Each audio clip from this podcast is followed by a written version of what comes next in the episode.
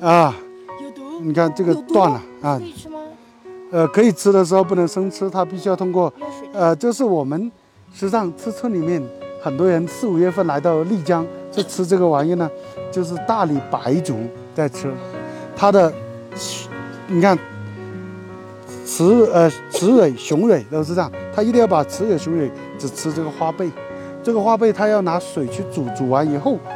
焯完以后，它必须要放流水，流二十四个小时以上，把它的毒性慢慢的清掉，然后再拿去炒菜泡进泡在水里面。就是呃，就是说不同为什么叫靠山吃山，靠水吃，靠海吃海，这也是这个道理